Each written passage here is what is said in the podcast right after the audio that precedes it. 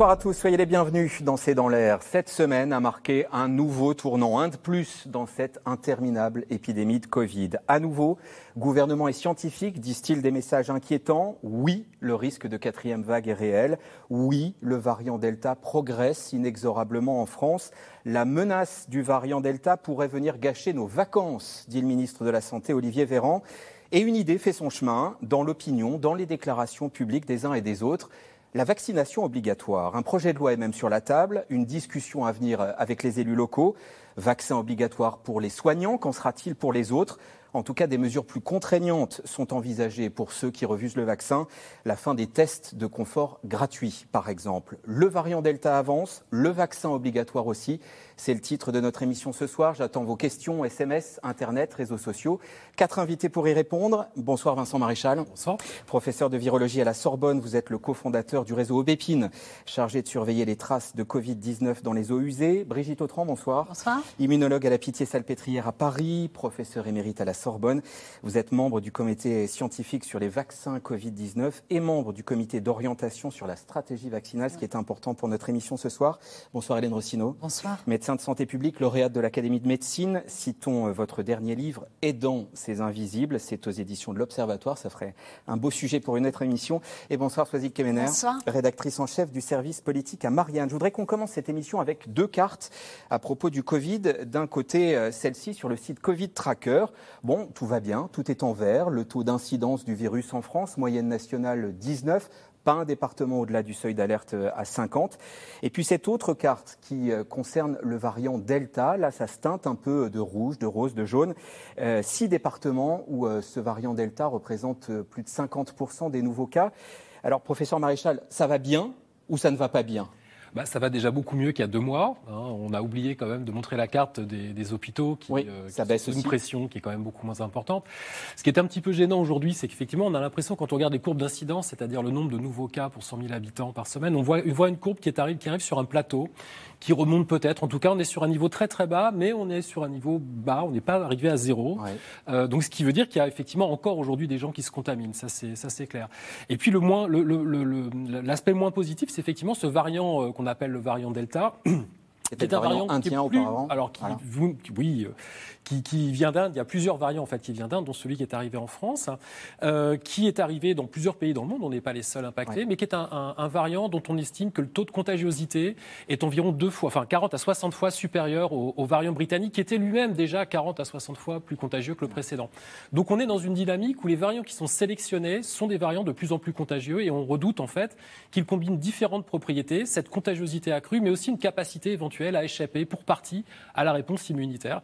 Donc c'est une inquiétude réelle et c'est probablement ce variant qui va devenir le variant dominant dans les semaines ou les mois qui arrivent. Pour l'instant, ça n'est pas encore le cas. Non, c'est toujours le britannique qui est en tête. Et, et, Hélène Rossino, après des mois de masques, de confinement, avec cette carte verte là qu'on vient de voir, euh, hospitalisation toujours en baisse, 8200, idem pour les soins critiques, 1200, c'est difficile d'entendre un discours à nouveau inquiétant, de se dire qu'à nouveau il va falloir prendre peut-être des mesures de restriction. C'est difficile à entendre. C'est difficile à entendre quand on se balade dans la rue aujourd'hui en France. On a l'impression que le virus n'est absolument plus là. Et, et, on sent un vrai ras-le-bol, hein, très sincèrement, sur le terrain. Quand on vaccine, quand on discute, les gens en ont marre, ils ont envie de, passer en de partir en vacances, de passer à autre chose. De plus avoir de masque. Exactement, de plus avoir de masque. Et alors, autant en extérieur, ça avait du sens de plus avoir de masque, autant il faut absolument pas relâcher les gestes barrières en intérieur. Et ça, c'est vraiment compliqué à faire entendre aujourd'hui. D'ailleurs, les jauges, la grande partie de la France euh, ont sauté. Ça y est, maintenant, on peut retourner au restaurant, on peut retourner à la gym. Il n'y a pas de, de passe sanitaire, en tout cas, pour ces événements-là. On recommence à vivre comme avant et j'ai peur, malheureusement, que d'ici quelques semaines, euh, eh ben, les mesures plus restrictives reviennent si on ne fait rien. Tiens, une chose à propos de mesures de précaution, on en parlait juste avant cette émission euh, hors antenne, l'aération. On en parle peu souvent et c'est important.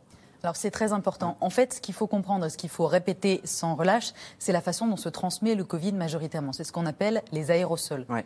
Pour bien comprendre, il faut imaginer que quelqu'un fume à côté de soi. On a tous vu des fumeurs. C'est-à-dire quand on fume, on a de la fumée qui sort par la bouche et par le nez. Ça justifie déjà qu'on mette son masque sur les deux et pas seulement sur la bouche. J'ai l'impression d'être il y a un an. Eh ben oui, mais malheureusement, ça, s'est mal passé. Ouais. Si vous, donc vous avez un fumeur avec vous dans une petite pièce, dans un lieu clos, votre premier réflexe, ça va être quoi? Ça va être d'ouvrir la fenêtre, voire même d'expédier le fumeur fumer à la fenêtre. On l'a tous fait. Bon, ben c'est la même chose pour le Covid. C'est pour ça que c'est important d'avoir son masque en intérieur, parce que ça limite quand même les aérosols qui sortent, mais on a besoin de renouveler l'air pour que ça ne s'accumule pas à l'intérieur de, ce lieu clos. Ça, c'est primordial et ça vaut partout on aère et c'est l'été, c'est plus facile. Le ministre de la Santé est à nouveau alarmiste. Il y a une menace potentielle de reprise épidémique dès cet été, euh, dit, dit, Olivier Véran. Brigitte Autran, est-ce que vous la redoutez, cette quatrième vague? Oui, nous la redoutons absolument. Et en même temps, nous savons qu'il y a une solution contre cette quatrième vague. Et la solution, c'est la vaccination. Et vraiment, là, on entre dans ce qu'on appelle le dernier kilomètre. Il est absolument capital que les personnes non vaccinées se décident à se vacciner, car c'est la seule façon de protéger, se protéger soi-même et de protéger la société contre cette quatrième vague. Si on ne le fait pas, on a cette quatrième vague avec des mesures de restriction qui seront d'autant plus importantes qu'il y aura moins de vaccinés. Donc on ne peut pas faire l'économie du vaccin, c'est absolument impossible. Et le vaccin, ça permet de vivre normalement. Peut-être faut-il encore garder des masques et bien sûr aérer, mais le vaccin permet d'aller au restaurant sans aucun risque, permet d'aller au théâtre, au cinéma, à la salle de gym, où on veut. Et donc pourquoi ne pas utiliser le vaccin? Quelle est la raison qui fait que euh, certains encore hésitent?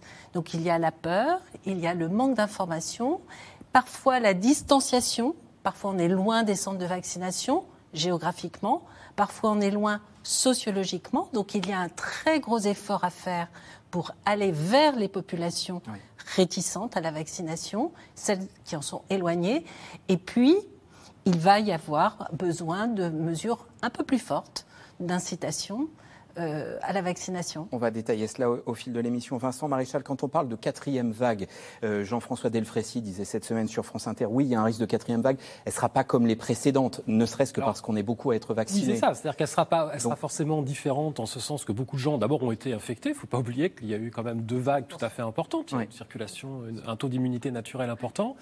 Euh, il y a cette vaccination qui se met en place. Alors, on aura, elle, a été, je vous rappelle quand même, enfin, on, s'en souvient tous, hein, elle a concerné d'abord les gens les plus fragiles, les plus notamment, les gens qui ont des facteurs de comorbidité. Donc la population qui est celle la plus à risque de faire des formes graves est largement protégée, mais insuffisamment encore. Je crois qu'il y a encore 20% des gens dans la classe d'âge au-dessus de 75 ans qui ne sont toujours pas vaccinés. Donc ça, il y a un effort à faire sur les plus fragiles. On 10. Entre 10 et 20. voilà, en tout cas, il y a, une zone de, tir importante. Le, problème aussi, c'est qu'il n'y a pas que les formes graves, il y a aussi ces Covid longs dont on, dont on peut quand même euh, rappeler l'existence, y compris chez des gens qui sont plutôt jeunes. Donc ces Covid longs qui vont handicaper des gens plusieurs mois après la première infection. Donc tout ce, tout ce contexte fait qu'effectivement, il faut arriver à protéger la population de façon collective et l'immunité collective est une des clés. Il y a vraiment aucune ambiguïté là-dessus. Euh, Soisy Kemener, je commençais l'émission en disant qu'il y a eu un vrai tournant. Euh, cette semaine, il y a eu un tournant dans les prises de position euh, de Jean Castex, d'Olivier Véran et même des scientifiques. Hein. Oui, ça a été très net. Hein. C'est vrai qu'Olivier Véran, il y a encore quelques semaines, pensait ne plus être le ministre du Covid, hein, il est ministre de la Santé et des Solidarités. Et il disait aux journalistes qui voyaient en petit groupe, bon, je vais passer à la solidarité maintenant, je vais pouvoir passer à autre chose.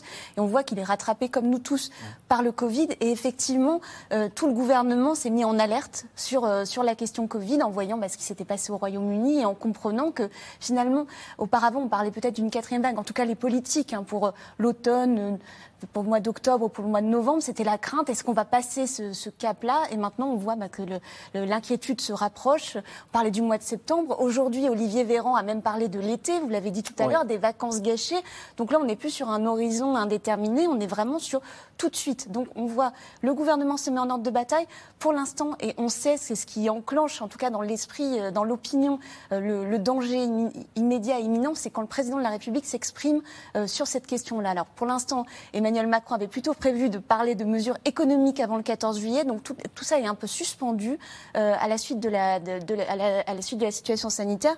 La dernière fois, enfin Emmanuel Macron a un peu parlé hier, il y avait un forum hommes-femmes, il en a un petit peu parlé sur les conséquences pour les femmes du coronavirus, mais pour ce qui est vraiment du variant Delta, la dernière fois qu'il en a parlé, c'était le 24 juin lors du sommet européen avec réponse européenne, le pass sanitaire européen qui est en place depuis hier, et puis le fait de dire qu'il arrive en Europe et que nous devons être tous vigilants, mais pas plus pour l'instant. On sait bien que dans l'esprit des Français, quand le président de la République va commencer à en reparler vraiment, là, ça va être dangereux. Pour l'instant, c'est le duo Véran-Castex qui est à l'œuvre. Exactement. Alors, la crainte d'une quatrième vague, elle concerne toute l'Europe. Euh, vous allez peut-être voir à l'écran cette déclaration du directeur euh, de l'OMS pour le continent. Hier, il y aura une nouvelle vague dans la région européenne, sauf si nous restons euh, disciplinés. Le Portugal rétablit un couvre-feu dès ce soir. Et en France, la pression monte dans plusieurs régions. Noé Poitvin et Nicolas Baudry-Dasson. Le variant Delta plane sur la région PACA depuis quelques jours. Au total, 13 clusters ont été découverts, une centaine de cas positifs. Ici dans le Var, une dizaine de personnes ont contracté le variant indien. Un petit nombre mais qui affole déjà les élus locaux qui attendent 5 millions de touristes pour les vacances. La levée des mesures restrictives est repoussée au 16 juillet. Le port du masque dans les gares et sur les marchés reste obligatoire. C'est bien sûr une déception puisque nous espérions tous jeter le masque. Il y a bien sûr l'inquiétude du variant Delta, mais il y a peut-être aussi et surtout l'inquiétude que l'avenue de touristes nombreux à partir du 1er juillet euh, ne conduise à un risque de prolifération euh, et une contamination. En Bretagne, c'est justement dans les lieux où se croisent les touristes que le variant Delta s'est propagé. À Vannes et Lorient, des chaînes de transmission ont été identifiées dans des bars et des campings. Dans la région, 33 cas positifs au variant, soit 13% des tests positifs effectués. Dans les Landes, en revanche, la situation semble se stabiliser. Le département se bat contre Delta. C'est ici qu'il est apparu sur notre territoire pour la première fois. Difficile de savoir si les touristes vont pouvoir passer de bonnes vacances. Les restrictions ont été prolongées d'une semaine. C'est bien ce virus qui prend le pas sur les autres, mais nous sommes sur un schéma descendant. On arrive à contenir ce variant par l'ensemble du plan d'action, mais on reste sur un fil. Je trouve ça rassurant qu'ils adaptent, euh, adaptent les restrictions en fonction des régions, en fonction de la propagation du Covid. C'est un peu abusé parce que les Landes, euh, c'est vraiment grand et étendu, avec euh, les forêts, les plages qui sont immenses. Je trouve que c'est pas normal par rapport aux autres régions. Face à la propagation du variant Delta, le gouvernement ne cache pas ses inquiétudes. Il représente désormais 20% des nouveaux cas de Covid en France. Le variant Delta progresse, il progresse même très rapidement. Il représentait environ 10% des contaminations la semaine dernière, c'est ce que je vous avais euh, annoncé euh, ici même. C'est un niveau qui a doublé en moins d'une semaine. Pour le président du Conseil scientifique, la situation sanitaire pourrait se dégrader à la rentrée. Je crois qu'on aura une quatrième vague, mais qu'elle va être beaucoup plus nuancée que les trois premières. Parce qu'il y a un niveau de vaccination qui n'est pas du tout le même. Alors faut-il s'attendre à des mesures plus restrictives sur notre territoire? Comme au Portugal, le pays a franchi la barre des 2000 nouveaux cas en 24 heures et a été contraint de prendre des mesures drastiques. Dès ce soir, c'est le retour du couvre-feu nocturne dans 45 communes, dont la capitale Lisbonne. Le gouvernement a décidé que dans les communes à haut ou à très haut risque, c'est-à-dire les communes avec un taux d'incidence d'au moins 120 cas pour 100 000 habitants, il y aura une restriction de circulation dès 23 heures. Mais en ce début juillet, c'est de l'autre côté de l'Europe que se focalise l'attention à Saint-Pétersbourg en Russie, où la ville accueille ce soir un match de l'Euro de football. 30 000 supporters dans les tribunes pour assister à la rencontre entre l'Espagne et la Suisse, un potentiel super propagateur dans l'un des pays les plus touchés en Europe. De quoi inquiéter l'Organisation mondiale de la santé qui appelle à un meilleur suivi des spectateurs. Ce que nous devons regarder, c'est autour du stade. Comment les gens s'y rendent est-ce qu'ils voyagent dans des convois remplis de foules ou des bus? Est-ce qu'ils respectent les mesures barrières? Et que se passe-t-il quand ils quittent le stade? Vont-ils dans les bars pour se divertir? Avec Moscou, Saint-Pétersbourg est l'une des deux villes les plus touchées par le variant Delta en Russie. Le pays compte environ 600 décès par jour. Euh, Hélène Rossino, je ne dis pas ça parce que la France a perdu, mais c'est prudent de disputer des matchs à Saint-Pétersbourg euh, et à Wembley à Londres je, pense qu'il n'y a pas que le lieu qui compte. Et la question, c'est plutôt est-ce que c'est prudent de regrouper tant de monde dans des stades et aux alentours des stades, dans des bars? Pour moi, la réponse est clairement non. Alors, bon, on a perdu. Donc, peut-être que euh, c'est un mal pour un bien là-dessus, parce qu'on aura sûrement beaucoup moins de rassemblements euh, chez nous, un peu partout sur le territoire. Moi, je trouve ça très inquiétant. Et c'est clair qu'entre l'Angleterre, et la Russie. En plus, ce sont des territoires où le variant Delta est absolument partout. Et on le voit bien d'ailleurs en Écosse, on a commencé à voir 2000 contaminations par les supporters qui étaient revenus du match à Wembley. moi, je trouve ça assez inquiétant. Et quoi, la bonne politique, ce serait à nouveau des stades vides? Je pense qu'en plus, ça serait mieux pour que les joueurs se concentrent. ça leur ferait pas de mal. Ça leur ferait pas de mal. Façon de répondre. Euh, Brigitte Autran, question téléspectateur. Comment se fait-il que malgré le vaccin, le début d'été paraît moins serein que l'année passée? Alors, le début d'été paraît moins serein parce que l'année dernière, nous étions totalement inconscients. Nous sortions d'un confinement très drastique qui avait arrêté plus de 80%, à plus de 80% la circulation du virus et on n'imaginait même pas qu'il pouvait y avoir une deuxième vague. On en parlait, mais personne n'y croyait. Personne n'y croyait. Aujourd'hui, un an après, on sait qu'il y a eu une deuxième vague, une troisième vague, et que nous ne sommes pas au niveau de vaccination qui permettrait de bloquer la quatrième vague. Donc on sait que mathématiquement, c'est inéluctable. La quatrième vague va arriver. Comme l'a dit Jean-François Delfrécy, elle ne sera bien sûr pas aussi grave que les précédentes parce que beaucoup d'entre nous seront protégés, et en particulier les gens les plus fragiles. Mais le virus va circuler et surtout, ce qui est important, c'est que les personnes âgées qui se sont vaccinées avec euh, le vaccin au début d'année ont un système immunitaire qui est moins puissant que les sujets jeunes et il risque d'avoir une perte d'immunité vis-à-vis du variant Delta. Donc il est capital, si on veut continuer à protéger nos aînés, à protéger les personnes fragiles, il faut continuer la bataille. La bataille n'est pas terminée. Ça veut dire qu'il faut une troisième dose de vaccin rapidement pour ces personnes-là Ça veut dire déjà qu'il faut vacciner au moins la moitié des personnes qui ne sont pas encore vaccinées. On sait qu'il y a 50% de Français qui ont reçu au moins une dose. Il faut qu'il y ait au moins 25% de Français qui reçoivent au moins une dose et, ensuite la deuxième dose. Il faut qu'on arrive à 75% de taux de vaccination. Sur l'approche de l'été moins serein que l'année dernière, Soisy Kemener, au plan politique, vous le percevez aussi, ce, manque de, comment dire, de sérénité par rapport à l'année dernière? Oui, bien sûr. Et là aussi, c'est qu'on est moins inconscient, peut-être, du côté des politiques, je ne sais pas. Oui, et puis on est, on est, on est devant une population traumatisée. C'est-à-dire qu'on sait bien que les Français sont euh, faibles psychologiquement. Ils ont été, ils ont été pardon, protégés par le quoi qu'il en coûte économique. Ils remercient d'ailleurs Emmanuel Macron. On le voit hein, dans les sondages, c'est ce qui explique sa popularité aujourd'hui. Mais ils sont psychiquement traumatisés. Donc le gouvernement prend ça aussi en compte. Hein. D'ailleurs, c'est ce qui est pris en compte depuis le, depuis le mois de janvier. C'est pour ça que les Français n'avaient pas été reconfinés à la fin du mois de janvier, contrairement à ce que demandait une bonne partie des scientifiques et même des élus d'opposition. On prend ça en considération et on prend ça d'autant plus en considération que, évidemment, ça vous a pas échappé, la campagne présidentielle a déjà ah un peu commencé. et donc, on, est, on va être, on va être dans, pour ça dans une situation très, très compliquée parce qu'il y aura tous ces facteurs-là qui seront sur la table.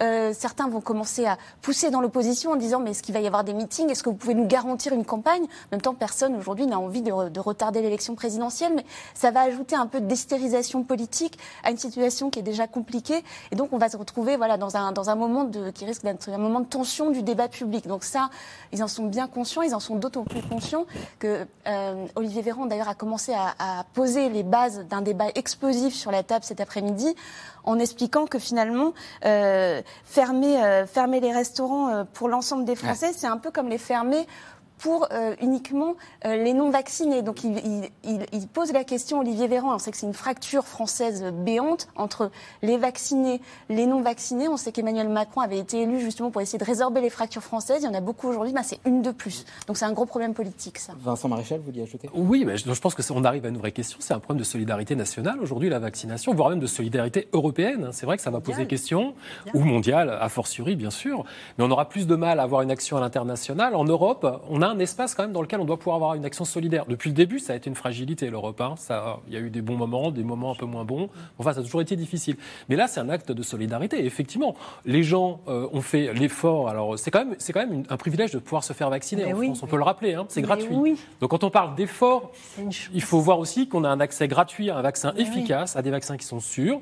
Et là, il y a un acte solidaire. Et effectivement, comme vous le dites très justement, si à la rentrée, on est obligé de refermer les restaurants, de refaire des demi-jauges dans les collèges, des demi-jauges dans les lycées, c'est quand même aux gens qui ne se seront pas vaccinés qu'on devra en grande partie. Donc ne pas culpabiliser, je l'entends, Faire de la pédagogie, il faut, parce que je pense qu'il vaut mieux convaincre que forcer, mais on va être obligé de trouver des leviers différents. On détaillera le vaccin et la, et la question de comment convaincre, parce que est-ce qu'un discours effectivement culpabilisateur euh, fonctionne ou risque de braquer? On y reviendra un peu plus tard dans l'émission. Je voudrais qu'on s'attarde un peu sur ce variant Delta, plus contagieux, disiez-vous au début de l'émission.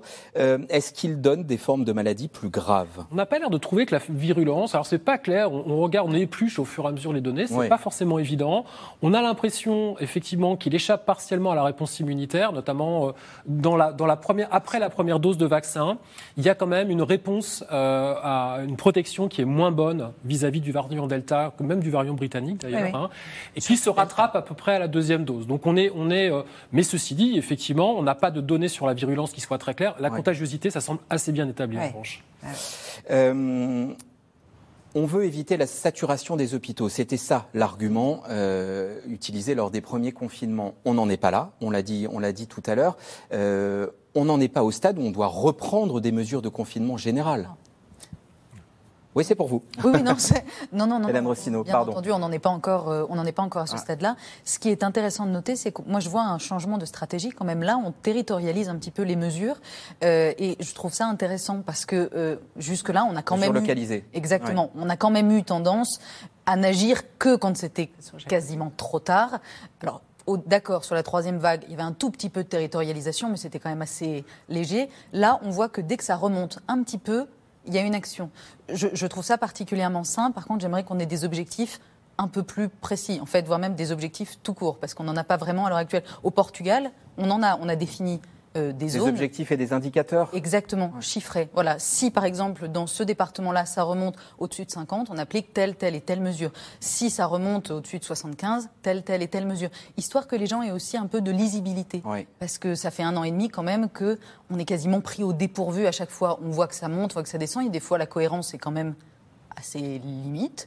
Euh, donc pour moi, si on avait des objectifs plus clairs, ce serait même meilleur pour la santé mentale des gens parce qu'il ne serait pas pris au dépourvu, il pourrait un peu anticiper. Et le bon indicateur de votre point de vue, c'est ce taux d'incidence à 50 alors c'est pas le seul. Ouais. Euh, c'est pas le seul. Et quels seraient les bons indicateurs il, faut regarder le contexte, bien entendu, autour. Il faut regarder les pourcentages. Là, on voit que le delta va devenir au fur et à mesure majoritaire. Mais c'est quand même intéressant de savoir quels sont les variants à chaque fois euh, d'intérêt, en tout cas, qui sont sur le territoire. Euh, et puis, il faut regarder la, la, densité de la population. Il faut regarder les mouvements aussi entre les régions. C'est clair que quand on a, même si on a 50 d'incidence, si c'est dans un petit village tout seul au fond, à côté de la mer, c'est pas tout à fait la même chose que au milieu d'une grande ville. Euh, bref, en tout cas, il faut qu'on s'y mette tous ensemble d'ailleurs, parce que euh, je n'ai pas forcément la science infuse. C'est quelque chose euh, qu'il faut débattre, y compris débattre d'ailleurs avec des élus locaux, parce que ça a du sens. Mais on a besoin d'une grille de lecture, pour moi, qui soit transparente et claire avec les citoyens. C'est un contrat social, en fait. On répète depuis le début de cette émission que Delta va devenir majoritaire. On a une idée de quand à peu près Alors à l'OMS, sur l'Europe, il parle de, fin août, 90%. au fil de l'été, il va devenir majoritaire? Ah oui, oui, oui, il a déjà commencé puisqu'on est passé de 10 à 20% en une semaine. et donc effectivement, tout le monde prédit qu'il va être à 90% fin août, début septembre. Donc là, c'est vraiment le, point de rupture. Ce qui est important, vraiment, euh, j'ai l'air de, ressasser, mais le vaccin marche contre le variant indien. Tous les vaccins Tous les vaccins marchent. Il faut avoir deux injections de vaccin et on est protégé. Donc il n'y a aucune raison aucune raison de ne pas se vacciner. Tout, tout, tout porte à dire vaccinez-vous, vaccinez-vous parce que vous serez protégé contre le variant indien.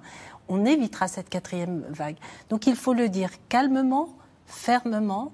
Il faut informer, il faut expliquer. Et vraiment, l'explication, elle est démontrée par l'Angleterre. L'Angleterre a eu ces cas de variant indien chez des personnes qui n'étaient pas vaccinées ou des personnes qui avaient reçu une seule injection de vaccin. Les personnes qui avaient reçu deux injections de vaccin n'ont pas été contaminées par le variant indien, ou si elles l'ont été, elles n'ont pas fait de forme suffisamment grave pour qu'on les diagnostique. Donc voilà, on a On voit Israël aussi qui reprend des mesures de restriction. C'est la, même chose. Israël, c'est la même chose. Il n'y a pas eu de mort, il n'y a pas eu d'hospitalisation chez les personnes qui ont eu deux injections de vaccin et qui ont attrapé le, variant indien. Donc il y a une protection, elle est démontrée. Il n'y a pas d'effet secondaire. C'est un excellent vaccin. Ce sont d'excellents vaccins. Donc réellement, prenons les choses en face. On a une chance incroyable incroyable d'avoir ce vaccin aussi efficace. N'oublions pas que 7 milliards de personnes dans le monde n'ont pas accès à ce vaccin. On a la chance d'être dans le milliard qui a accès à ce vaccin. Il ne faut pas le bouder. Voilà, c'est la seule façon de passer l'été correctement et de, revivre normalement. Vincent Maréchal. Un, micro-point, oui, juste sur la surveillance de l'été qui est très important parce qu'on a bien compris que, ça vous pas être serein. Que vous dit le réseau Aubépine Alors, le réseau Aubépine nous dit qu'il faut surveiller les eaux usées parce qu'on suit actuellement 30% de la population française. Hein. Les tests chaque, semaine, c'est 3% de la population qui est suivie. Dans les eaux usées, on suit 30%. Donc, si on voit remonter les eaux usées comme on l'a vu l'an dernier, malheureusement, ça voudra dire que sur les territoires concernés, il faudra aller voir ce qui se passe. Ça n'est pas encore le cas. Pour l'instant, pour l'instant, c'est pas le cas. On a quelques endroits où on a des, on a des frémissements, mais ça correspond assez bien ces, ces courbes d'incidence qui sont plates, mais qui tentent à frémir à certains endroits. Et les frémissements, ils sont où? Ils sont dans, dans les départements qu'on a vus en rouge tout à l'heure, les Landes. Ça confirme parce qu'on n'a pas communiqué encore les données, mais ça, ça bouge doucement. Mais en tout cas, ça mérite surveillance. Point important aussi, on l'a un peu oublié, c'est lorsque l'incidence est faible qu'on peut remettre en place un processus de détection et de traçage efficace. C'était ma question suivante. Eh ben, Je l'anticipe. Donc c'est en ce moment, effectivement, qu'il faut avoir une vigilance particulière. C'est un peu comme un incendie avec des petites brindilles qu'on n'aurait pas éteintes. C'est maintenant qu'il faut les éteindre. Donc ce système de surveillance, détection, traçage et isolement, et l'isolement, Dieu sait, en France, on n'a pas forcément été très bon là-dessus, c'est maintenant qu'il faut le mettre pour gagner le temps nécessaire pour vacciner les gens pendant l'été. Avec la, menace euh, par Olivier Véran d'un isolement obligatoire et avec des, amendes fortes. Mais pardon, euh, restons sur ce testé, tracé, isolé. Dans les Landes, on voit apparaître un foyer en EHPAD euh, il y en a sept aujourd'hui. Je me souviens qu'on a, on, disait quand les chiffres seront bas, ce sera facile de faire tester, tracer, isoler. On n'a pas l'air d'y arriver dans les bah, Landes. Preuve que finalement, on arrive partiellement à le faire puisqu'on arrive à travailler sur les clusters. On ne sera jamais exhaustif, c'est clair. D'abord parce qu'il y, a une circulation asymptomatique, on n'a peut-être pas de façon exhaustive identifié les contacts. D'ailleurs, je crois que dans les Landes, on n'a jamais vraiment identifié l'origine. Moi, j'ai entendu parler d'un départ chez un étudiant euh, qui n'avait pas de contact, qui n'avait pas d'histoire de voyage. Et donc, ça veut dire que même, même en, en eau basse d'épidémie, pardon de vous interrompre, même en nos passe d'épidémie, c'est difficile euh, de, de, repérer l'origine et de suivre et de tracer. on va dire que c'est d'autant plus difficile quand il y a d'autant plus de cas. Quand vous avez 2000 cas par jour, il faut passer des coups de téléphone. Quand il y en a 20 000, c'est juste pas gérable. Donc il faut, là, effectivement, c'est la bonne face, c'est la bonne période pour remettre en place quelque chose. On n'ira pas vers ce fameux zéro Covid hein, auquel on a tous un petit peu rêvé on n'est pas équipé pour et puis on n'a pas fait ce choix politique. En revanche, on a les outils nécessaires pour identifier le plus tôt possible la circulation. Alors, sachant qu'on rentre dans une zone de risque où les populations vont largement bouger, vous avez montré cette carte très hétérogène du variant Delta. Cette carte très hétérogène, j'ai peur que dans 15 jours, 3 semaines, soit beaucoup plus elle homogène parce qu'elle va, bah, elle va suivre les mouvements de population peu ou prou, oui, bien sûr. C'est aussi pour ça que les Landes fait l'effort, c'est une zone touristique. Hein. Euh, que sait-on de l'effet de la chaleur sur la circulation du virus? Puisqu'on arrive au début de l'été, je ne sais pas si Hélène Rossino ou, Allez-y, j'ai beaucoup parlé. Allez, allez Hélène C'est vous le virologue, allez-y. Ah, bah, Souvenez-vous, l'année dernière, hein, il y avait un débat entre c'est un virus qui ne circulera que l'hiver, on n'entendra plus parler Je me souviens très bien. Voilà, on a la preuve maintenant, parce qu'on suit pas mal de pays, que l'hiver est une, une, période et l'automne sont des périodes plus favorables, mais que néanmoins le virus continue à circuler pendant l'été, c'est ce qu'on est en train de se dire. Donc c'est un virus qui n'aime pas les temps euh, trop chauds, trop secs, comme il n'aime pas d'ailleurs les temps trop froids. Mais on sait qu'on va le garder tout l'été, ça malheureusement, il n'y a pas de doute, et c'est surtout ça qui est important. Il ne va pas disparaître pour réapparaître mystérieusement en septembre, il sera là tout l'été probablement. Hélène Rossino, vous êtes d'accord? Ah oui, je suis d'accord. Et puis quand on regarde les pays euh, du globe bah en entier, euh, on voit bien qu'à l'autre bout de la planète, quand nous on était en hiver, c'était pas l'hiver chez eux, c'était l'été. Ça n'a pas empêché le, Brésil, l'Inde d'avoir des épidémies euh, énormes de ce virus. Donc malheureusement, l'hypothèse de saisonnalité qui nous aurait tous arrangés, mais c'est intéressant de pointer ça, c'est intéressant de, pointer le fait que vous, scientifiques, aussi apprenez au fil de, ah bah, cette épidémie. Bien sûr, bien sûr, on n'a pas du tout la science infuse. Hein. Il ne faut pas croire qu'on imagine et qu'on est dans une boule de cristal. On apprend en même temps que les informations arrivent. Donc on a peut-être quelques minutes d'avance sur la population générale et sur les journalistes. Et un peu plus d'expertise. Et un peu plus d'expertise. On essaye de raisonner collectivement, mais clairement, on apprend en marchant. Oui, ça c'est sûr. Mais on raisonne sur l'expertise. Et encore une fois, on a l'expertise des coronavirus. Les virologues connaissent bien cette famille de virus. On a l'expertise des vaccins. voilà, on a une expertise de santé publique. Donc on sait quand même ce qu'il faut faire. On ne réinvente pas à zéro à chaque fois. Où en est-on des liens entre euh, le gouvernement et le conseil scientifique de ce point de vue-là? Euh, C'est vrai qu'il y a eu plusieurs époques. Hein. Il y a eu des, moments où il y avait un idylle au départ. Après, on sait que ça a été très compliqué au mois de janvier, février, justement, quand Emmanuel Macron a fait un choix politique. Et aujourd'hui, il y a quand même une grosse inquiétude bah, devant, ce, devant ce, variant, ce variant Delta. Et on voit bien que au gouvernement, il y a eu un moment où on critiquait, on entendait beaucoup de critiques envers Jean-François Delfrécy, puisqu'il était censé être l'oiseau de mauvais augure, Cassandre, D'ailleurs, on l'a lui-même moins entendu. Hein. Et, donc, il s'est un peu mis en retrait parce que je pense qu'il devait en avoir un peu marre de, prendre ce, ce feu médiatico-politique. Mais c'est vrai qu'aujourd'hui, quand il se il s'exprime cette semaine euh, à la radio, euh, on l'écoute parce que, parce que ses propos sont clairs et parce qu'il a l'information. Et, donc, et on voit bien que le politique suit derrière, hein, puisque euh, aussitôt après, le porte-parole du gouvernement s'exprime à la sortie du Conseil des ministres. Il fait une interview dans les échos pour, pour parler de, de la fin des, des, tests PCR gratuits, en tout cas de la réduction de. Donc on voit bien que là, le, là le, le gouvernement suit le Conseil scientifique parce qu'il y a cette menace très forte et puis qui pèse, qui pèse sur la économique, qui pèse euh, qui pèse aussi sur le politique de manière très forte. Alors, vaccin, vaccin, vaccin, on l'a dit depuis le début de cette émission, faut-il rendre la vaccination obligatoire, au moins pour les soignants dans les EHPAD et les hôpitaux? On en prend le chemin, sachant que 72% des Français y seront favorables, selon un sondage cette semaine. Et au-delà des soignants, qu'en est-il? Les dernières informations à ce sujet, Walid Berissoul et Romain Besnaïnou. Vous êtes vacciné, vous? Oh, il y a longtemps. Pour la Covid. Vous vous souvenez de la Covid? Dans cet EHPAD près de Paris, la campagne de vaccination s'est jouée en plusieurs temps, notamment pour les personnels, car parmi eux, il y a les convaincus et ceux qui le sont un peu moins. Ça s'est fait un peu en deux temps. Euh, je dirais le premier temps où les, personnels euh, bien convaincus se sont fait vacciner rapidement par l'établissement, et puis ceux qu'il fallait un petit peu laisser euh, réfléchir se sont fait plutôt vacciner en centre de vaccination en ville. Et puis il y a ceux qui refusent le vaccin, tout en côtoyant chaque jour les pensionnaires. Je ne veux pas me vacciner parce que bah, déjà le vaccin, pour moi personnellement, il n'est pas fiable. Face à cette réticence qui perdure, la pression du gouvernement s'accentue. En visite il y a quelques jours dans les Landes, Jean Castex a pris comme exemple un EHPAD près de Mont-de-Marsan, où un cluster aurait été provoqué par une infirmière non vaccinée. Les syndicats démentent, le Premier ministre, lui, persiste. Combien les EHPAD ont payé un tribut très lourd, et notamment à la première vague, qu'on voit l'épidémie se réintroduire, le fameux variant dont nous parlons, par l'entremise de qui? De celles et ceux dont c'est la vocation de protéger et de soigner les résidents. Ça n'est pas admissible, je le dis de la façon la plus claire. L'exécutif s'appuie surtout sur un chiffre. Dans les EHPAD, seulement 57% des personnels auraient reçu leur première dose du vaccin. Trop peu et trop lent pour le gouvernement qui, afin d'accélérer la campagne de vaccination des soignants, envisage de passer de l'incitation à la coercition.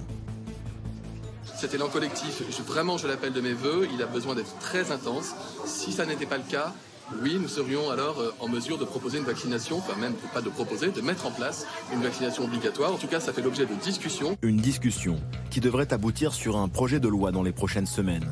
L'obligation vaccinale. Au début de la campagne de vaccination il y a quelques mois, le principe même était exclu par le chef de l'État. Je l'ai dit, je le répète. Le vaccin ne sera pas obligatoire. Nous sommes le pays des Lumières et de Pasteur. La raison et la science doivent nous guider. Mais ces derniers jours, face au variant Delta bien plus contagieux, les appels à rendre obligatoire le vaccin anti-Covid pour les soignants se sont multipliés de la part des autorités scientifiques. J'ai changé d'avis, je vous le dis très franchement. J'étais contre l'obligation et il me semble que maintenant, on, est, on, a atteint le niveau où, en tout cas, on doit envisager une obligation au niveau des soignants. Nous sommes absolument favorables à l'obligation. L'obligation est du domaine législatif, donc ça prend un peu de temps. Je suis d'accord avec vous que le plus tôt est le mieux.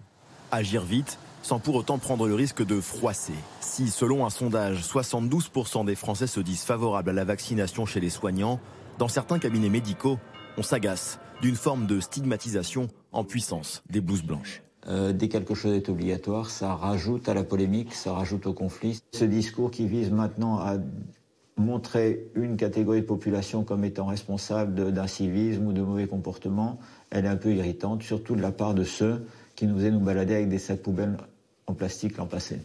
Alors, il y a ceux qui suggèrent d'élargir cette obligation à d'autres professions comme les enseignants, voire pourquoi pas à l'ensemble de la population âgée de 12 ans et plus. La Haute Autorité de Santé vient justement de le préconiser dans un rapport. D'abord, euh, des vaccinations obligatoires, il y en a quand vous Oui. voyagez. Deuxièmement, même pour les soignants, hein, l'hépatite C, Oui. euh, voilà. Donc c'est c'est pas une première. Et puis euh, voilà, ça dépendra vraiment de la situation épidémique. Vous ne seriez pas choqué si l'on rendait la, population, la vaccination obligatoire pour tout le monde C'est ce que la haute autorité des- a écrit euh, pas plus tard qu'hier. Selon un sondage, 58% des Français seraient aujourd'hui favorables à cette obligation pour tout le monde. 20 points de plus qu'il y a quelques mois. Soisy Kemener, un mot sur ce, ce projet de loi. Ce serait pour l'automne, c'est pas pour tout de suite, parce qu'il y a eu un débat cette semaine. Tout de suite ou à l'automne? Où, où est-ce qu'on en est? Alors là, pour l'instant, on voit bien que le gouvernement cherche un consensus. hein. donc, il y a eu des lettres envoyées euh, à, toutes à tous les partis euh, pour voir où on en est. Parce que c'était le problème aussi, vous vous souvenez, pour l'idée de, de mettre les, les patients à l'isolement. Il y avait eu un débat, un début de débat, et puis finalement, ils s'étaient rendu compte que le consensus politique euh, n'était pas là. Donc là, ils essaient de, de faire admettre ça politiquement. Pourquoi? Parce qu'ils savent qu'il y a encore des réticences chez une grande partie de la population. Il y a les abstentionnistes du vaccin, hein, c'est un peu ça. Donc c'est un peu, c'est pour eux un, un risque politique. Euh, Emmanuel Macron était très inquiet des antivax, vous vous souvenez, au début de la campagne de vaccination. Donc ils essaient d'obtenir un consensus. Euh, là, l'idée c'était que ce soit au mois de septembre, mais là, devant ce variant Delta, on voit qu'il y a une accélération. Donc pour l'instant, c'est pas encore totalement tranché, mais il est possible que ça arrive avant. En tout cas, ce qui est sûr, c'est qu'il parle de l'obligation vaccinale pour les soignants, mais dans la lettre qui a été envoyée par Jean Castex, il parle aussi de l'élargissement possible de cette obligation vaccinale. Or, l'Académie de médecine préconisait en mai euh, les soignants, les forces de sécurité, les enseignants et les voyageurs en transit. Donc ça Sach- ouvre beaucoup de débats. Sachant qu'Olivier Véran vient de préciser que pour la population générale, ça n'était pas à l'ordre du jour. Euh, je vous voyais Brigitte Autran euh, prendre un air euh, sur le thème ça ira plus vite que ça, ce sera avant avant l'automne. Je pense, en tout cas, le mouvement est enclenché. Nous, au Conseil d'orientation de la stratégie vaccinale, nous avons rendu notre rapport euh, jeudi en, en demandant que, que- euh, mardi, pardon, en demandant qu'on réfléchisse sérieusement à cette obligation vaccinale pour les soignants. Euh, je voudrais simplement dire, il ne faut pas stigmatiser les soignants. Les soignants euh, sont les, personnes les plus exposées au virus. Il est normal de les protéger, il est normal qu'elles se protègent. Il y a des vaccins obligatoires pour les soignants. Le vaccin contre l'hépatite B, contre la diphtérie, le tétanos, la polio, sont des vaccins obligatoires pour les soignants. Donc il n'y a pas de raison que le vaccin anti-Covid échappe à cette règle. Et cela leur permet d'être protégés et de protéger leurs malades. Donc voilà, ça c'est quelque chose qui devrait passer facilement. Vous êtes pour la vaccination obligatoire pour les soignants dans les hôpitaux? Absolument pour. Pas seulement dans les hôpitaux, absolument Et dans les EHPAD. pour la vaccination obligatoire pour les personnels de santé. Et puis, je crois qu'il faut effectivement discuter assez vite de l'élargir, comme l'a dit le ministre, à d'autres populations qui sont en contact étroit avec, avec le reste de la population. Ça n'est pas seulement une question d'exemplarité, c'est ça fait partie de la protection de soi, ça fait partie de la protection des autres. Donc voilà, on est, on est dans ce mouvement. Il ne faut pas croire qu'il y aura un coup de baguette magique qui nous permettra d'échapper. On- on doit y aller. On doit y aller. Et il n'y a pas de douleur parce que c'est un vaccin qui ne fait pas mal. Alors on doit y aller, mais il y a cette question téléspectateur Philippe Vaucluse. Pourquoi n'aurait-on pas le droit, sans passer pour un meurtrier, de refuser de se faire vacciner? Je me souviens du début de la campagne où on prenait toutes les précautions pour dire mais non, ce ne sera pas obligatoire. On est huit mois plus tard et là c'est bim. Vous êtes un criminel si vous ne faites pas vacciner. D'abord, le début de la campagne, il faut se souvenir qu'on ne pouvait pas vacciner tout le monde. Ouais. Donc, imposer un vaccin quand on n'avait pas les moyens de le fournir aurait semblé probablement on était paradoxal. aussi sur le débat de principe quand même. Et on était par ailleurs, effectivement, vous avez tout à fait raison, sur un débat de principe en disant nous avons affaire à des Français intelligents, des gens qui vont comprendre. On va leur donner les informations nécessaires. Il y a un effort d'information qui n'a jamais été fait pour aucun médicament ou vaccin avant. Le- la, la surveillance, notamment, dès qu'il y a un incident, les gens sont prévenus. Donc il y a une surveillance qui devrait viser à rassurer les gens. Et force est de reconnaître que la France en particulier, si vous regardez ce qui se passe en Italie en particulier, c'est assez frappant de voir qu'il n'y a pas du tout la même résistance. En France en particulier, pour des raisons qui datent probablement d'une histoire assez récente, eh bien, il y a un mouvement anti-vax qui est assez fort. Alors, il faut convaincre, et je rejoins Brigitte, quand on n'arrive plus à convaincre et que ça devient une urgence et ça devient une question de société et que tout le monde est exposé, il faut imposer. On n'a malheureusement pas le choix, quoi. Et qu'est-ce que vous répondez à, à ce soignant qu'on voyait dire euh, euh, on nous donnait des sacs poubelles pour nous protéger l'année dernière et là on nous mélanger tous les sujets, en fait. Ce sont des sujets qui sont très différents. On remercie évidemment l'ensemble des soignants. Il n'y a pas que les soignants qui ont vécu la crise. Hein. On a été très nombreux à la, vivre. Je pense qu'il y a eu des efforts, et en particulier les soignants, et, Brigitte l'a très bien dit, sont exposés. Donc il s'agit déjà de les protéger eux. Euh, il n'y a, pas que, a pas que des gens âgés. Il y a aussi des gens qui ignorent certains facteurs de risque et qui se trouvent avec une forme grave alors qu'ils n'avaient pas le profil. Donc on les protège parce que ce sont eux qui sont en première ligne en termes d'exposition.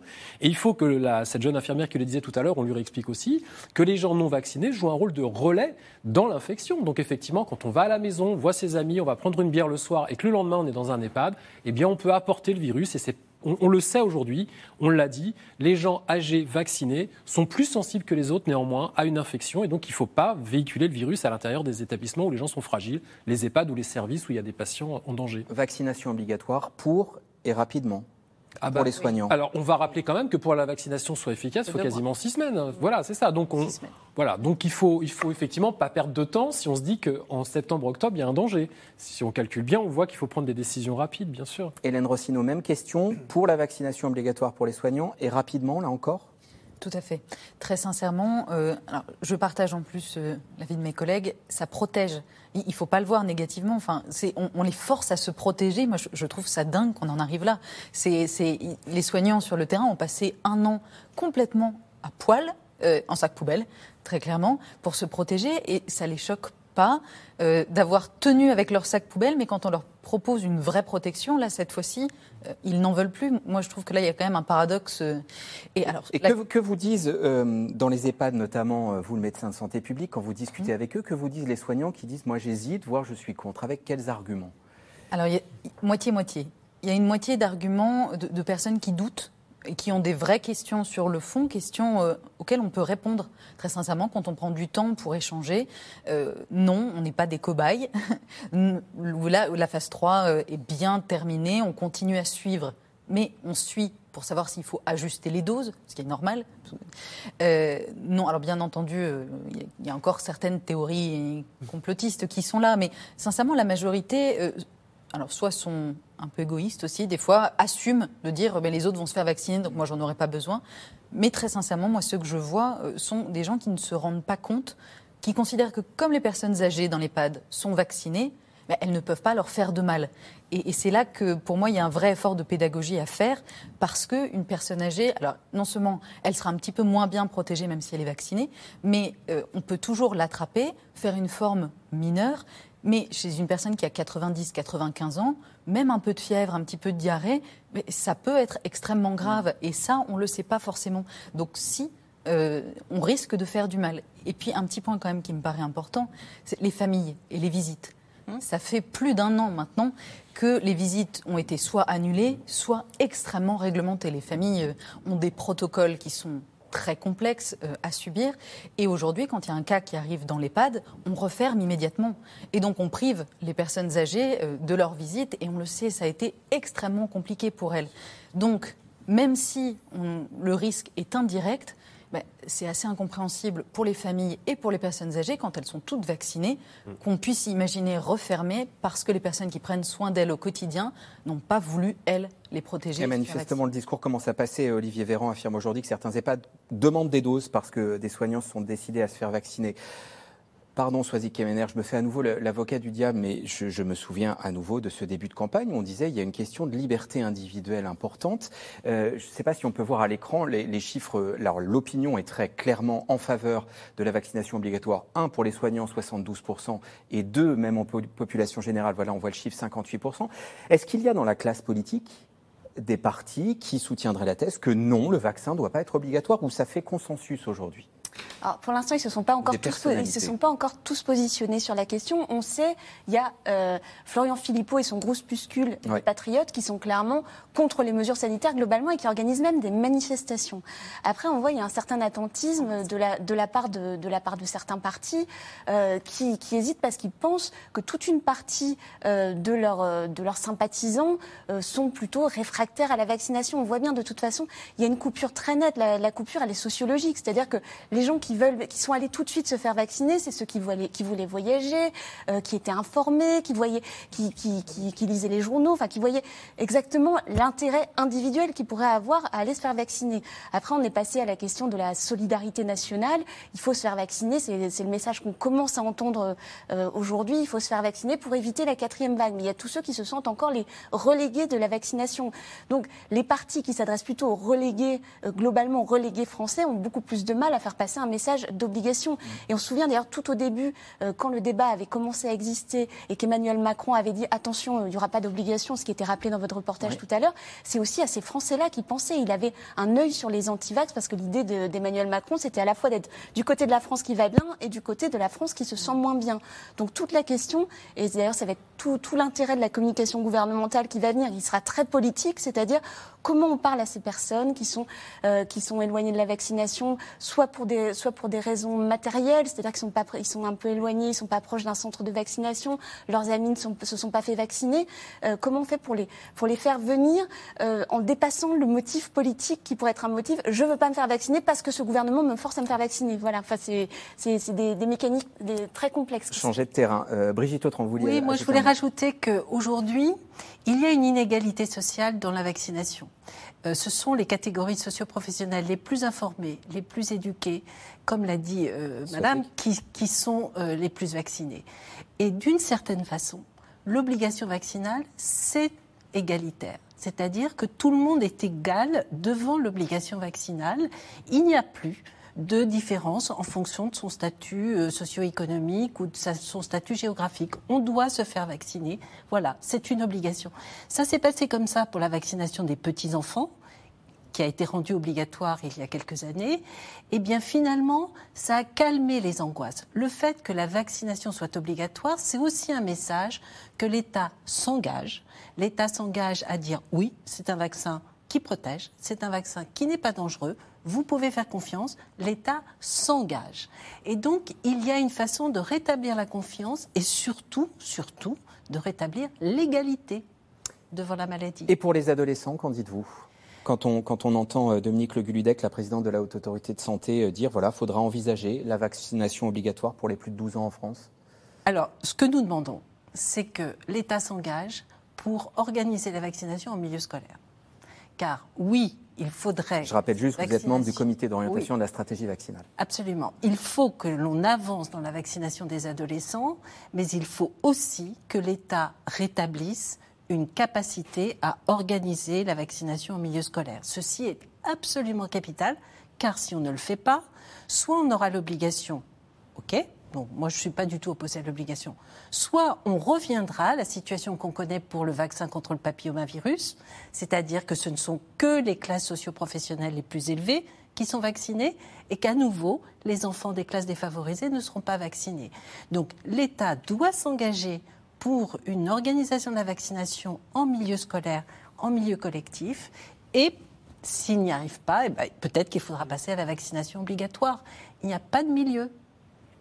Euh, est-ce que la campagne de communication, les mots utilisés pour l'instant sont bons? Je ne sais pas si on peut voir à l'écran euh, ce qui est euh, utilisé en PACA pour, pour inciter à, se faire vacciner. Le vaccin peut avoir des effets désirables.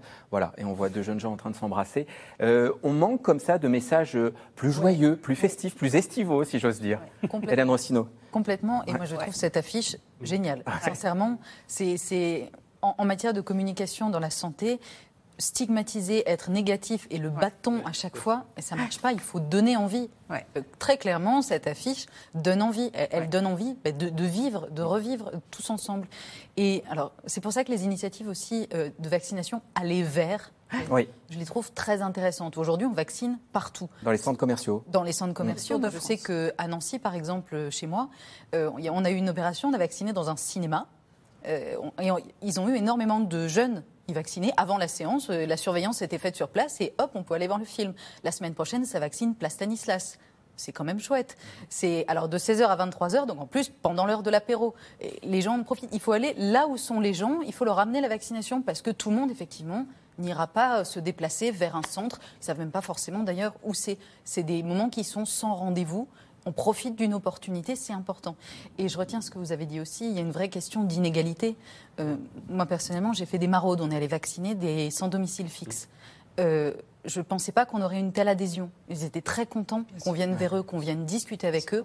On y a passé l'après-midi euh, avec Médecins du Monde et avec la CPTS du territoire. Et très sincèrement, ils avaient autant de questions que, que, vous et moi sur le sujet, mais ils se sont quasiment tous fait vacciner, tous ceux qu'on a croisés. Donc aller vers, c'est vraiment aller vers tout le monde parce que ça rattrape ces inégalités aussi. Alors ce débat, il se déroule alors que la, plupart des, la plupart, une partie, ceux qu'ils peuvent, euh, parmi les Européens, s'apprêtent à partir en vacances. Euh, et le pass sanitaire est entré euh, en vigueur hier. En France, il s'obtient via l'application Tous Anti-Covid ou le site de l'assurance maladie. Mais certains pays commencent déjà à durcir les règles communes, ajoutent des contraintes supplémentaires pour les voyageurs voyageurs en provenance d'autres pays. Julien Launay et Christophe Roquet. Cycle vaccinal valide. Entré en vigueur hier, le pass sanitaire européen est un précieux sésame pour tous les voyageurs. En principe, il va éviter les mauvaises surprises à l'arrivée, notamment celle d'une quarantaine. Problème, comme ici à l'aéroport de Marseille, il y a encore besoin d'un peu de rodage pour certains. C'est pas compliqué de vérifier, mais c'est euh, compliqué quand ils ne l'ont pas. Il faut qu'ils le fassent sur place, des fois ils n'y arrivent pas. C'est ça qui complique la tâche, on va dire. Ce dispositif doit faciliter les déplacements au sein des 27 États membres et leurs voisins comme la Suisse. Via un QR code, le document indique que l'on est complètement vacciné, testé négatif ou guéri. Il faut aller sur le site de l'assurance maladie pour l'obtenir. Possible de le présenter sous forme papier ou sur l'écran de son téléphone via l'application Tous Anti-Covid. Très simple d'utilisation, euh, on s'est fait vacciner deux doses. À la fin du vaccin, on a reçu un papier avec un flash code. On a ouvert l'application, on a flashé, et puis du coup, ça a donné le, le pass. Il suffit juste d'avoir de la batterie ou le papier. Voilà. Gratuit, ce pass sanitaire européen est mis en place au moment où le trafic aérien s'intensifie. En cette période estivale, plus de passagers dans les aéroports et plus de contrôles à effectuer. Ça va bien sûr beaucoup plus vite à travers ce QR code parce que euh, on n'a plus à contrôler l'ensemble des documents, euh, à lire les documents. Il suffit juste de scanner euh, le QR code. Et avec ce pass sanitaire européen, il y a une nouveauté, c'est un timer qui nous permet aussi plus facilement de contrôler les délais de réalisation des tests, puisque vous savez qu'un test PCR, il doit être réalisé dans les moins de 72 heures, ou une vaccination comme le Pfizer, Moderna ou AstraZeneca doit être réalisée au moins depuis 14 jours. Le dispositif semble faire l'unanimité, mais il provoque aussi quelques contrariétés. Apparemment, hier à Bruxelles, il n'était pas totalement opérationnel, le QR code ne donnant pas encore toutes les indications nécessaires. Nous ne sommes pas vraiment aidés par ce pass. En fait, si nous le scannons, nous sommes censés voir qu'il s'agit d'un QR code valide. Mais tant que nous n'avons pas accès au contenu de ce QR code, ce n'est guère utile pour nous. Donc on ne l'utilise pas pour le moment et on préfère procéder autrement pour les contrôles, afin de s'assurer que le passager répond bien aux règles du pays où il se rend. Malgré ce pass sanitaire européen, voyager reste un casse-tête car les règles varient selon les pays. Illustration avec les tests. Les délais pour le réaliser peuvent varier, 72 ou 48 heures avant le départ. Il y a aussi le dépistage en tant que tel, puisque seul le PCR est parfois autorisé, par exemple antigénique non valable en Irlande. Cette discordance préoccupe les professionnels du secteur aérien. C'est un outil harmonisé commun à tous en Europe. Par contre, il ne faut pas oublier que chaque État préserve la maîtrise des règles qui fixent pour partir et arriver du pays. En clair, même avec cet outil, demain, un État à l'intérieur de l'Europe pourrait décider, pour une raison ou une autre, d'instituer des quatorzaines. Ce n'est pas le cas aujourd'hui, mais c'est ce qu'on a connu l'été dernier, c'est-à-dire des États en Europe qui commençaient à, à, réinstituer des quatorzaines. Autant vous dire que des quatorzaines, ça équivaut à stopper le trafic sur les aéroports. Imposer un isolement, c'est justement ce que vient de faire l'Allemagne avec ses voyageurs de retour du Portugal. Le choix des restrictions nationales plutôt que le pass sanitaire européen pour faire face au variant Delta. Vincent Maréchal, question téléspectateur. Pour se prémunir contre la propagation du variant Delta, la France ne devrait-elle pas fermer ses frontières carrément? Alors, c'est toujours une tentation de limiter les cas d'importation, sauf que là, actuellement, on est malheureusement déjà dans une situation où fermer les frontières ne va pas régler grand-chose. Il vaut mieux essayer de contrôler. On l'a vu avec le variant britannique en décembre. Hein. On aurait pu imaginer aussi de mettre en place une quarantaine stricte pour tous les gens qui revenaient de Grande-Bretagne, avec un vol direct ou un train direct ou un train indirect. On ne l'a pas fait.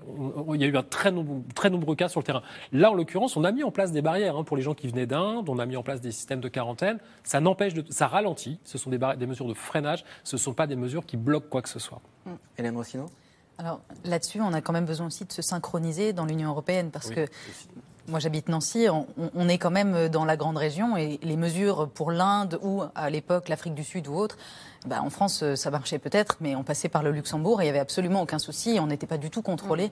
en rentrant par le Luxembourg. Donc l'effort européen, là, il a besoin d'être quand même vraiment euh, global. Et puis quand on voit, euh, vous le disiez, c'est un petit peu tard maintenant. Enfin, le, ministère, le ministre de la Santé allemand a sous-entendu qu'ils allaient bientôt arrêter les restrictions de voyage vers l'Angleterre parce que c'était trop tard. Ils ont déjà du variant Delta. Que ça, donc, ça ne sert plus à rien d'empêcher les gens de, de, circuler entre les deux pays. ce pass sanitaire, on a beaucoup reproché à l'Europe d'être désorganisée Là, il y a un vrai acte commun euh, qui se pose au début de l'été. Oui, oui, moi je pense que c'est une bonne chose. Ça ne peut que faciliter la mobilité des uns et des autres. Il faut quand même rappeler aussi que l'Europe a été utile dans, l'unité, dans l'achat des vaccins. Donc il y a quand même des actes européens, euh, certes qui ne sont pas parfaits, mais qui ont facilité les choses. Et franchement, le, le pass sanitaire, ça va être quelque chose de très positif. Et encore une fois, si ça peut aider, inciter. ne pas oublier que dans les autres pays, certes, on peut se faire faire une PCR, mais ça coûte cher dans les autres pays de se faire faire une PCR. Vous seriez favorable à ce que le, PCR gratuit dit de confort se soit terminé? Je pense je pense. Alors, c'est à réfléchir parce qu'il faut vraiment ne pas freiner le dépistage. Les trois médecins quand on sont d'accord. Quand on se sent contaminé ou à risque de contamination, il faut pouvoir se faire dépister. Donc, il faut trouver la formule. Mais on ne peut pas continuer à financer cette alternative à la vaccination aucun autre pays ne le fait. Donc voilà, on est dans une situation maintenant où il faut trancher. Soazic Kemener, il est aussi question, pourquoi pas, en tout cas, on laisse planer la menace d'un pass sanitaire, y compris pour le cinéma, pour les commerces. Euh, la vie à deux vitesses dont on ne voulait pas, on y arrive. Oui, et c'est vrai que tout au départ, ça paraissait hautement improbable que les Français acceptent ce, genre de proposition. Alors c'est vrai que maintenant, le, le, vaccin est accessible, donc c'est le, discours du gouvernement va être de dire bon, on ne peut plus nous accuser de, de, cette pénurie de vaccins qui était normale puisqu'il fallait suivre les, la fabrication. Donc maintenant, on peut commencer à prendre des décisions dures, mais c'est encore une fois, c'est compliqué parce qu'on est en train de parler de sociologie. La sociologie, c'est aussi de la sociologie électorale. Euh, donc il y a toutes ces questions-là qui sont sous-jacentes. Et autant euh, les Français entendent euh, l'idée qu'il faille un pass sanitaire pour aller dans un événement, pour l'instant, à plus de 1000 personnes, etc. C'est des événements qui n'arrivent pas tous les jours. imaginez un pass sanitaire, va bloquer l'entrée au restaurant, c'est encore autre chose. D'ailleurs, mais, mais finalement, ce qu'a dit Olivier Véran aujourd'hui, c'est un peu ça. Il parle pas de pass sanitaire, mais il dit si ça continue, on va être obligé de fermer les restaurants, de fermer fermer les bars. Là, ce sera punition pour tout le monde. Hein. Donc, quelque, quelque part, il est en train de, le marché est en train d'être posé devant les Français. Euh, on n'est pas, on n'est pas dans, dans, la coercition, mais en tout cas, on est dans l'incitation quand même très fort, puisque très forte, puisque quelque part, l'idée, c'est de mettre dans la tête des Français, si je me fais pas vacciner, peut-être que ça pourrait m'arriver un jour de me retrouver bloqué, de ne pas pouvoir aller au restaurant. Nous en revenons à présent à vos questions.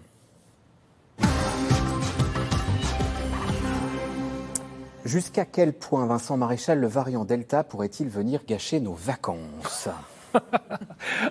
Alors ça, ça c'est une question pêche. Je pense qu'il va, il va gâcher la fête dans le sens où si on voit effectivement des clusters dans certaines régions touristiques se mettre en place, il va falloir prendre des mesures assez coercitives pour réguler ce qu'on disait tout à l'heure. Hein, c'est le principe des brindilles qu'il faut éteindre tout de suite avant que les, flammes ne reprennent. Donc on va être obligé localement de prendre des mesures qui seront probablement sévères. On le voit tout à l'heure en début de, reportage, quelqu'un râlait en disant oui mais on est dans les Landes, il y a de la place. C'est pas sur les plages que le risque est majeur, c'est quand on va faire la, fête le soir dans les bars et qu'on le fait sans masque.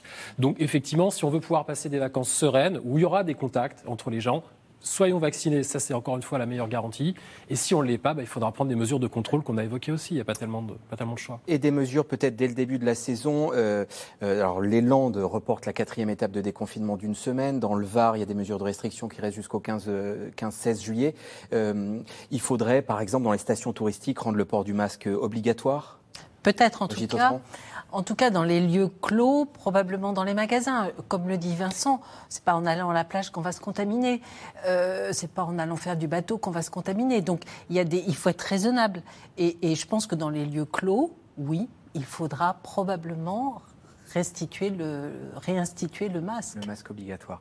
Euh, quels sont les symptômes propres aux variants Delta? Y a-t-il des symptômes propres aux variants Delta, monsieur le professeur Non, non, pas que, je, pas que je sache. la, maladie n'a pas vraiment changé de forme. Non, non. Bah, c'est assez classique. C'est les, les, problèmes qu'on retrouve précédemment. Il n'y a pas de, pas de modification, de, ni de virulence, ni de symptomatologie à ma connaissance. Alors, question suivante. Je ne comprends même pas que l'on discute de l'obligation vaccinale pour les soignants. Elle s'impose naturellement et logiquement. Voilà quelqu'un qui vous a écouté qui va recueillir approbation Brigitte Oui, bien sûr. Bien sûr, dans la mesure où il y a déjà des vaccins obligatoires pour les soignants, ça n'est pas une punition, ça fait partie de notre métier. Mm. Voilà, nous sommes vaccinés pour être des soignants. Voilà, c'est tout. Euh, la carotte et le bâton, si on rendait obligatoire le pass sanitaire dans beaucoup de lieux, la vaccination serait accélérée. Euh, Hélène Rossino, voilà, cette, cette carotte-là, qu'est-ce qui marche au fond pour convaincre? C'est parler, euh, c'est montrer des images positives comme on l'a vu tout à l'heure en PACA, c'est menacer, c'est un peu de tout ça?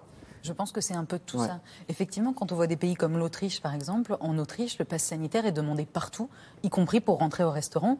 Ça n'oblige pas la vaccination, puisqu'encore une fois, les PCR de moins de 48 heures euh, sont valables et les tests antigéniques aussi. Donc, on a des gens là-bas qui font leurs tests tous les 48 heures euh, de manière régulière. Alors, c'est gratuit chez eux euh, et c'est extrêmement bien organisé, mais en tout cas, c'est demandé partout. Et donc ça a quand même poussé la vaccination, parce que soyons honnêtes, le coton-tige dans le nez tous les deux jours, je pense que ça va deux minutes. Mais bon, c'est, j'ai envie de dire, tant mieux. Moi, quand je vois par exemple les salles de gym, c'est un, un, endroit que ça me perturbe beaucoup, les salles de gym. Dans les salles de gym, on n'a pas son masque, on respire extrêmement fort, les consignes d'aération et de ventilation sont complètement passées à la trappe, c'est des lieux clos, et il n'y a pas de passe sanitaire pour rentrer. c'est quand même... Euh, moi, ça me pose vraiment question. En particulier, on a quand même des personnes fragiles, des personnes en surpoids qui essayent de, faire du sport, de se maintenir. On sait que le sport, c'est très important en santé publique pour les pathologies chroniques. Donc, on a aussi des publics fragiles dans ces salles de sport. Ce sont des, des nids à virus, quand même, quand on regarde ça. Donc, c'est vrai que ça pose quand même question.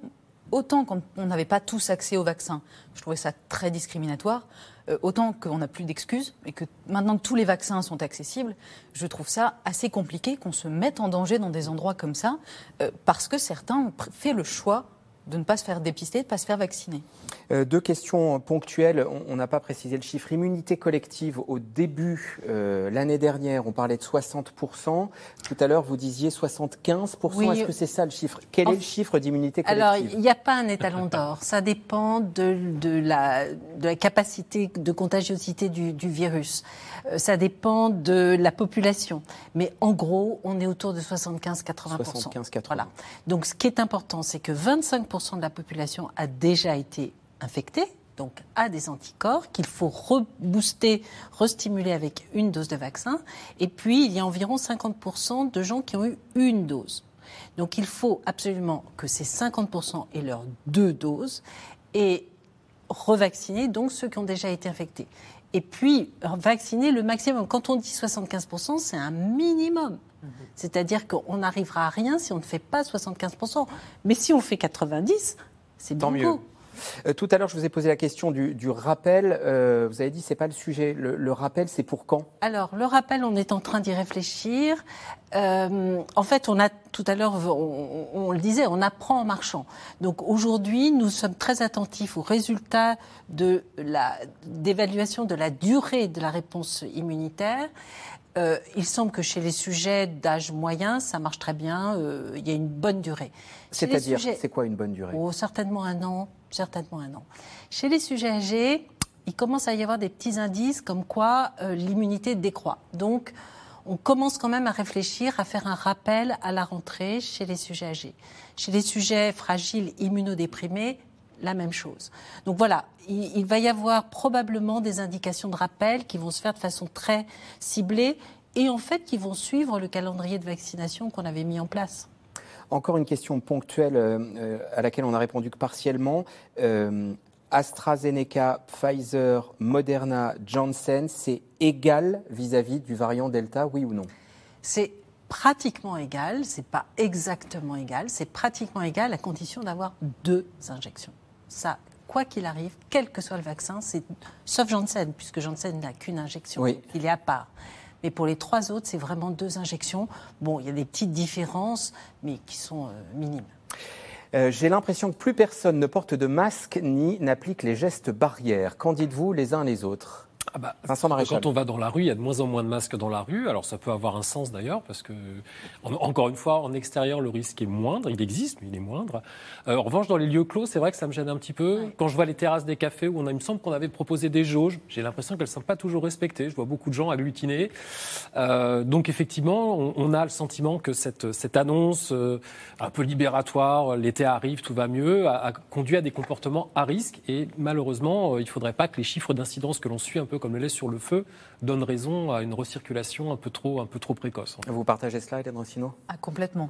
Euh, que ce soit dans le train, dans le métro, un peu partout, on les voit soit les masques sous le nez, soit carrément euh, pas de masque et complètement décomplexé. Ah bah, j'étais dans le train tout à l'heure et mon voisin. Le métro, Et franchement, les gens portent le masque dans le métro. Et eh ben, J'étais dans le RER hier et je peux vous dire que c'était pas, c'était pas exceptionnel. Dieu merci, la majorité le porte. Mm. Mais il y a quelques mois, personne ne l'avait oublié. C'était inimaginable. Là, il y en avait qui, étaient quand même assez décomplexés. Ça se, détend. ça se détend. Vacciné, comment pourrais-je accepter des restrictions censées protéger ceux qui refusent le vaccin demande Sandrine Soisy Kemener. C'est là, c'est le cœur, c'est le cœur du débat qui va agiter notre été, c'est la, fracture. Est-ce que le gouvernement va réussir à passer cette, cet obstacle-là, en sachant que vous l'avez rappelé tout à l'heure, hein, les sondages montrent que les Français maintenant sont tous du côté de, de, la vaccination en majorité. Hein. Vous l'avez dit, c'est 6 Français sur 10 qui pensent même que le vaccin devrait être obligatoire pour tout le monde. Donc on risque d'avoir effectivement une opposition entre, euh, entre deux France. Et donc tout le problème, ça va être que les non-vaccinés deviennent de, une, très petite minorité finalement, et puis que par contagion, bah, le voisin se fait vacciner, l'ami se fait vacciner, le cousin, etc. C'est ce qu'escompte en tout cas le gouvernement que peu à peu, on arrive à cette fameuse immunité collective. Euh, la vaccination peut-elle se révéler dangereuse pour les femmes enceintes demande Frédéric dans le Vaucluse. Non. Alors, euh, clairement, les femmes enceintes ne faisaient pas partie des essais cliniques. Donc, tant qu'on était proche des essais cliniques, on ne savait pas très bien. Maintenant, on a un recul d'un milliard de, vaccinations, un peu plus d'un milliard de vaccinations pendant, dans lesquelles il y a eu des femmes enceintes. Et on sait que, avec maintenant un recul de 9 mois, on sait qu'il n'y a pas de danger pour la femme enceinte. D'une manière générale, les vaccins ne sont pas dangereux pour la femme enceinte, au contraire, ils la protègent. Il ne faut pas oublier qu'en fin de grossesse, on est à risque de Covid sévère. Donc la vaccination chez la femme enceinte, c'est bien pour elle et c'est bien pour le bébé. Et en, un mot, Vincent Maréchal, euh, beaucoup de questions sur ARN. On a assez de recul, on peut dire oui, il n'y a pas de danger avec ce vaccin ARN. Ah oui, là je pense qu'on est, on est tout à fait rassuré. Il ne s'intègre pas, il donne une très bonne immunité, il n'y a vraiment pas de doute. D'ailleurs, on voit que les gens ont changé de position sur le vaccin ARN. Ils voulaient de l'AstraZeneca et pas de l'ARN. Aujourd'hui, tout le monde veut du Pfizer ou du Moderna, il ne veut plus d'AstraZeneca. Donc je pense qu'on est rassuré. Même les gens sont rassurés. Merci à tous les quatre d'avoir participé à cette émission qui se termine désormais. Rediffusion ce soir à 23h20. Je vous retrouve en direct avec grand plaisir demain.